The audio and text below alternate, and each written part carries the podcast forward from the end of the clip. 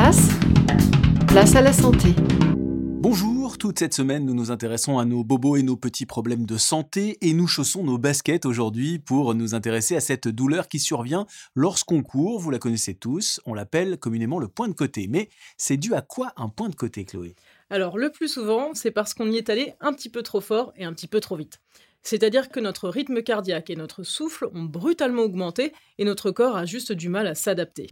Mais cela peut aussi euh, être dû à une crampe soudaine des muscles au niveau de notre diaphragme ou de nos abdominaux ou encore à cause de problèmes digestifs. Et comment est-ce qu'on fait pour se débarrasser de ce point de côté?